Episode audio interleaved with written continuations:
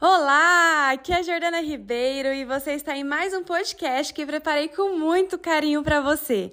Eu espero que esse áudio te ajude a chegar mais perto da remissão da fibromialgia sem remédios, te proporcionando mais leveza, felicidade e qualidade de vida. E aí ela entra nesse ninguém me ama, ninguém me quer, tô abandonada.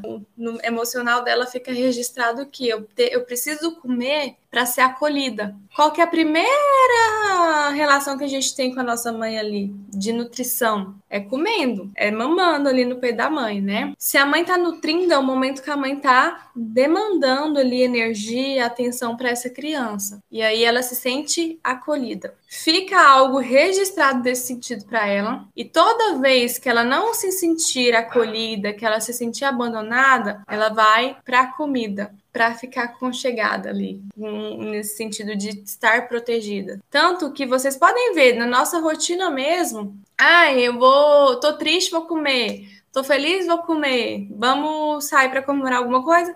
Vai comer. Por quê? Porque a cultura ensina muito isso pra gente. Então, se a gente não ficar atenta nesse sentido da, da comida, a gente vai entrando nessa comida e deixando de perceber qual que é o significado da comida na sua vida. O significado hoje da comida com a fibromialgia na sua vida, eu arrisco dizer que é para você ter prazer que a mulher com fibromialgia ela tende a sentir pouco prazer nas coisas, né? de não, não gostar muito de fazer muita coisa, de não ver expectativa de vida. Então ela vai comendo para acolher, para ficar ali mais tranquila, para ficar menos ansiosa. Só que isso é em vão. Não vai, você não vai conseguir aliviar algo emocional através da comida. Então você se incha né? Você é, enche ali de, de comida e nunca tá suficiente, porque não é o organismo que precisa de comida.